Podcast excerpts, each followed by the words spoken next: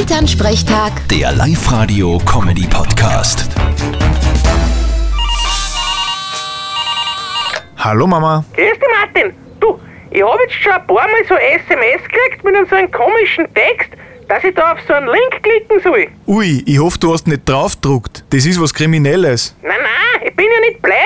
Aber was passiert denn da, wenn man draufdruckt? Das sind Phishing-SMS. Was, von Fischereiverband? Na, das sind Betrüger. Was, der Fischereiverband? Na Mama, die Betrüger schicken die SMS weg und wenn du draufdruckst auf den Link, dann installierst du da was am Handy und die haben alle deine Daten. Ach so ist das. Na, ich hab mir eh gedacht, dass da was hat. Bei Rechtschreibfehler waren da genug drin. Na gut, das heißt nix. Da kenn ich nur, die sich da ein wenig schwer an.